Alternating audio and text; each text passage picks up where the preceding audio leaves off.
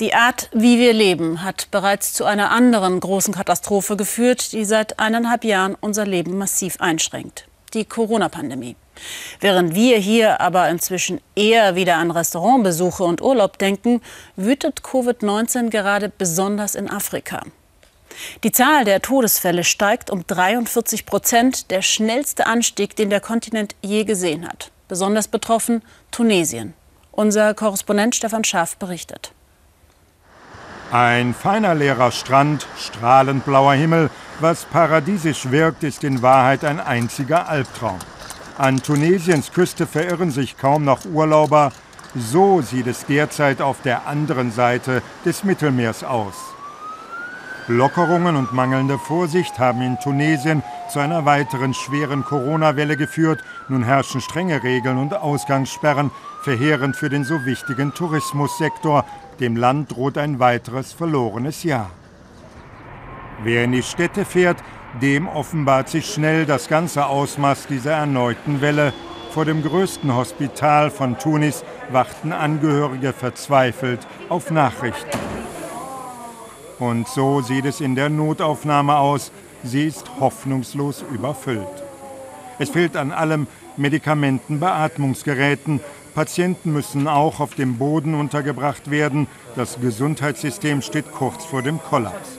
15.000 Tote hat das kleine Tunesien mittlerweile zu beklagen, bei nur 11 Millionen Einwohnern. Die Ärzte sind am Limit.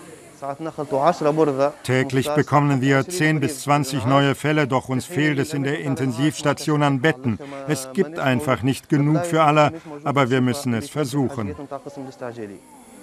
Dieses Foto ging in den sozialen Medien Tunesiens viral. Vater und Sohn liegen in einem Bett und teilen sich eine Sauerstoffflasche. Alle sollten wissen, was bei uns gerade in den Notaufnahmen geschieht. Wir befinden uns in einem echten Krieg. Amira Hechmi sitzt verzweifelt am Bett ihrer Mutter, die an Covid erkrankt ist. Ihr Vater war vor einem Monat am Virus verstorben nun ist ihre alte Mutter der Krankheit hilflos ausgeliefert. Wie auch anderswo in Afrika fehlt es Tunesien an Impfdosen.